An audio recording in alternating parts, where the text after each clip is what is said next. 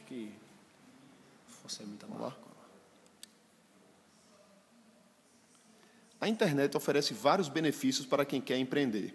Em primeiro lugar, você não precisa de muitos recursos para começar seu primeiro negócio. Além disso, você consegue impactar um número muito grande de clientes, porque dependendo do produto ou serviço que você venda, você consegue atender clientes de todo o Brasil ou até de todo o mundo.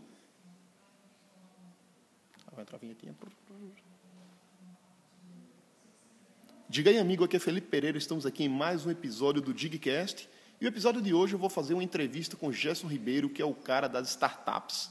Gerson, eu queria começar te agradecendo pela tua disponibilidade de conversar aí com a audiência da gente.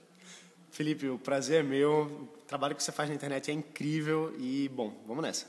Cara, começa se apresentando para a galera. Quem é o Gerson Ribeiro? Tá, meu nome é Gerson Ribeiro, né? É, eu criei alguns negócios na internet, startups especificamente, e uma delas eu levei para o Vale do Silício para a gente buscar quatro fundos de investimento, são os quatro maiores fundos de investimento do mundo. Palestrei lá em Las Vegas para 500 empresários de todo mundo também. E mais recentemente eu comecei a direcionar mais para ajudar as pessoas que querem criar suas startups. Então, criei a minha nova empresa, chama Angel Eye Ventures, em que eu dou treinamento para pessoas que querem desenvolver suas empresas e ajudo grandes empresários a investir em startups. E por conta disso, eu acabei organizando o Brasil Startup Summit, que foi escolhido, né, foi na verdade foi mostrado como a maior conferência de, online de startups da América Latina, com mais de 10 mil participantes, 50 palestrantes, incluindo Arielle Zuckerberg, que é a irmã do Mark Zuckerberg, lá do, que criou o Facebook, né, e vários investidores aqui no Brasil, outros investidores de outros locais do mundo também. Então, acho que isso pode ser um, um primeiro resumo. Hoje eu organizo um evento chamado Semana das Startups, que eu ajudo as pessoas a criarem seus negócios. Beleza. Gerson, o que, que diferencia uma startup de um outro tipo de negócio que não é uma startup? Tá, assim, o conceito de startup ele é bem amplo, tá? Não, não é uma coisa fechada, é, escrita na, na pedra, não. Uma startup é um conceito de um negócio que ele pode crescer muito com pouco recurso, com pouca equipe, com pouca infraestrutura. Então, por exemplo, para você ter noção, muita gente nem sabe, mas as startups estão no nosso redor o tempo todo. O Instagram, ele é uma startup, foi, na verdade era uma startup, né, que foi criada e com uma equipezinha minúscula de 17 pessoas, em apenas 18 meses de operação, eles foram vendidos por um bilhão de dólares e é o Instagram que a gente conhece hoje. O Facebook já foi uma startup também, começou lá com o Mark Zuckerberg na garagem de casa, lá, na verdade, na, lá em Harvard, né, ele criou. Enfim, então qualquer pessoa pode criar um negócio em casa com poucos recursos, mas que, tenha, que pode atingir uma escala de ter milhões ou até mesmo bilhões de pessoas utilizando, como é o caso do, do WhatsApp, que está no dia a dia da gente, que foi uma startup também criada por algumas pessoas num café, o pessoal criou e tal, acabou vendendo por 22 bilhões de dólares. Alguns, só para o pessoal ter uma noção, o Easy Taxi é uma startup brasileira, recebeu mais de 150 milhões de reais de investimento. O Nubank é uma startup brasileira. Enfim, a gente tem vários outros casos. O Uber é uma mega startup, só para as pessoas entenderem que o startup não necessariamente é um aplicativo, mas é uma coisa que pode crescer muito em escala. Tá? Acho que é basicamente isso. E por que a gente tem ouvido tanto falar em startup nos últimos anos, talvez? De alguns anos para cá? Principalmente depois de 2001, que foi a, a bolha da internet, né, que quebrou todos os sites e tal, muita coisa. É, o mercado começou a se recuperar e a gente entrou no que a gente chama de internet 2.0, que é um novo cenário digital. Então começaram a surgir novas tecnologias, inclusive os smartphones, surgiram tablets, os wearables estão surgindo aí. E graças a isso surgiram novas novas aplicações para essas tecnologias. E essas aplicações são justamente as startups. Né? Elas conseguem criar negócios utilizando novas tecnologias ou novas soluções para problemas antigos ou para problemas novos. Estão surgindo novos problemas, isso é bom porque tem empreendedor querendo resolver eles. E surgiram grandes negócios, feito o Facebook, é uma coisa gigantesca, o Google também, ele surgiu aí, saiu é, crescendo absurdamente, então começaram a surgir essas, esses negócios de alta escala, que são as startups, Muita gente ganhou muito dinheiro com isso e aí existe hoje uma corrida do ouro mesmo para ver quem é que vai construir o próximo Facebook, quem é que vai construir o próximo Google, que lógico não é nada tão simples assim, né? Parece muito fácil, mas não é. Mas é isso, as pessoas querem encontrar novas soluções para problemas reais e escalar, ganhar dinheiro, fazer negócios aí que possam valer bilhões. Um negócio que vale um bilhão de dólares é o que a gente chama de unicórnio no, na nomenclatura das startups, uma startup que vale um bilhão de dólares, ela é um unicórnio. Todo mundo quer ser um unicórnio. Né? Esse é o grande sonho das startups. Tá legal. E que passo a passo deve ser seguido? Ou seja, quais são os primeiros passos que alguém que quer empreender, quer criar uma startup, quer criar um negócio inovador de alto impacto, qual o primeiro passo que as pessoas devem seguir? Existe tá. uma fórmula? Tem. Inclusive, eu ensino isso na segunda semana das startups. Né? Criar startup não é o mais difícil. O mais difícil realmente é continuar trabalhando nela e encontrar o, o mercado realmente que paga pela solução. Mas a pessoa precisa dar os primeiros passos. O primeiro passo mesmo é ir atrás de informações. Então, por exemplo, procurar no Google, ver o que é que existe. Tem a Endeavor, tem o Sebrae, tem o Inovativa, tem o Startup Weekend, tem eventos, tem isso, tem aquilo. Tem o Brasil Startup Summit, que foi uma conferência que aconteceu. No momento não está no ar mais, né? mas tem a segunda semana das startups que vai ter tá nesse momento acontecendo. Então, eu ensino passo a passo mesmo. São sete passos para criar uma startup. Eu mostro também em outro vídeo quais são os cinco maiores erros que as pessoas cometem ao criar suas startups, mas para assim, não dá tempo para a gente explicar tudo aqui, né, já que é tão curtinha a entrevista, mas o que eu posso dizer é que o primeiro passo é ter uma ideia, ter uma ideia, decidir o que é que você quer fazer. Segundo passo é encontrar um problema real mesmo das pessoas. Não adianta a gente ter uma ideia brilhante que ninguém pague para usar, então tem que existir uma necessidade de mercado para isso, então identificar esse mercado, indo atrás dos clientes, indo atrás das pessoas, entrevistando elas criar uma solução para isso nesse sentido, que pode ser é o que a gente chama de MVP, que é o produto minimamente viável, um, um, é um conjuntinho pequeno de funcionalidades, o mínimo possível para que você entregue na mão do usuário e tenha um feedback real, que aí você vai converter isso em, em novas iterações, ou seja, melhorar o produto, melhorando baseado na validação real daquilo ali. Então, o primeiro passo realmente é ter a ideia, ir atrás, ir em campo e, lógico, se informar bastante, mas tem que colocar o pé na água, assim, tem que entrar em campo. Não adianta ter a ideia e dizer, ah, tal, eu tive a ideia incrível, mas nunca fez nada. Tem que entrar em campo, tem que criar, tem que validar. E o legal é que esse conceito de MVP ele pode ser aplicado inclusive a outros tipos de negócios, né? Não necessariamente de tecnologia, não necessariamente startup. MVP é um conceito interessantíssimo, que é fazer alguma coisa com o mínimo possível de esforço. Então, por exemplo, se você está querendo criar uma nova campanha de marketing digital, por exemplo, ah, eu vou fazer um mega funil em que eu vou fazer a conversão disso, daquilo tal. Tudo bem, beleza. Existem funis aí que funcionam muito bem, Felipe é especialista nisso.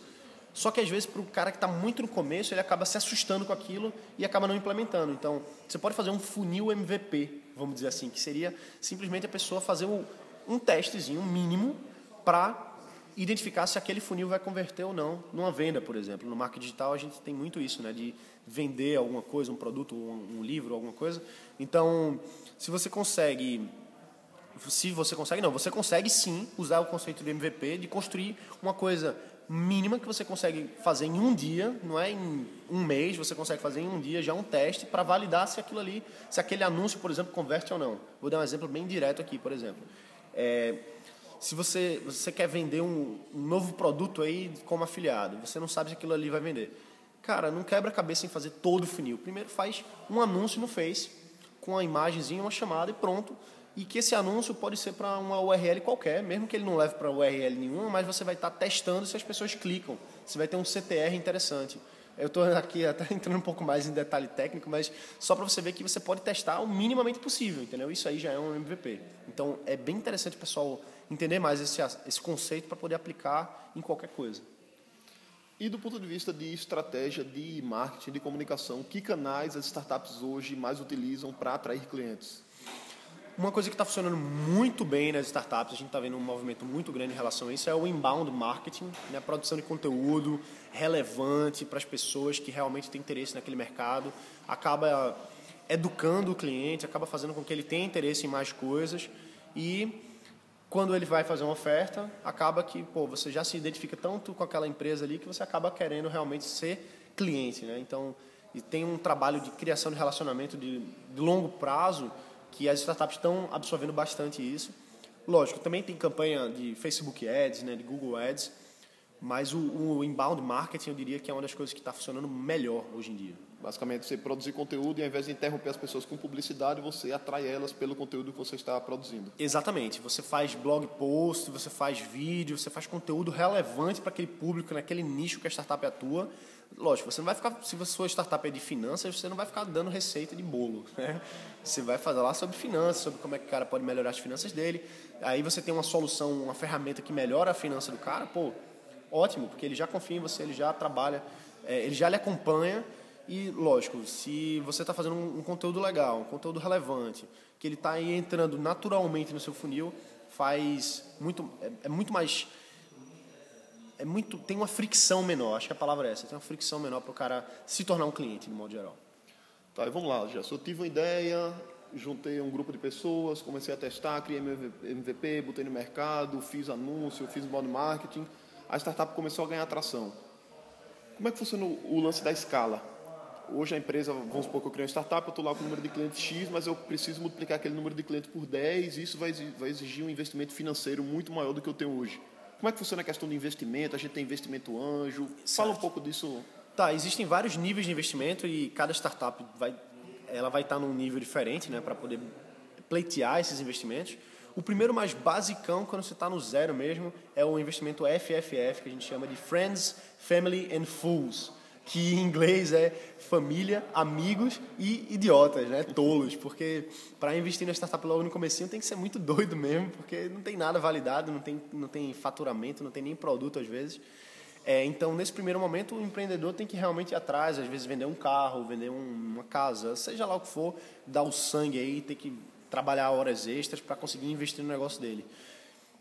Ou então realmente levantar um capital aí com os amigos, com a família, com algum maluco que acredite logo no começo. O próximo passo é ele ir atrás do investidor anjo. Aí o, investidor anjo já é um, um, empresário bem sucedido, que já tem sua grana, já tem seus investimentos, e vai fazer um aporte, por exemplo, de 50 mil reais, de 100 mil reais naquele negócio, para fazer com que você consiga dar os primeiros passos de construir um produto, de colocar, em, colocar no mercado alguma coisa. Aí, depois do investidor anjo, a gente tem aí as aceleradoras de startup que investem, pode investir 40 mil, pode investir 100 mil, 200 mil, vão ficar aí em torno de 6% até 20% ela pega nesse, nesse patamar. Tem também o seed money, né, que é por volta de 50 mil, vai aí 100 mil até 500 mil, talvez, uma rodada de seed money, que aí já é com um fundo de seed money, ou seja, de investimento semente, que você vai levantar com alguma empresa que faça isso. Depois desse, do Money, a gente vai agora para séries, né? Série A, Série B, Série D, Série A, B, C e tal. Série A é por volta de 1 milhão até 5 milhões de reais, é o, é o, o quanto o investimento está levantando, né? Aí são para empresas mais maduras, que já têm um produto, já têm cliente, agora precisam ganhar mercado, pegar fôlego mesmo aí, para crescer mesmo negócio. Uma Série B vai de 5 milhões até 15.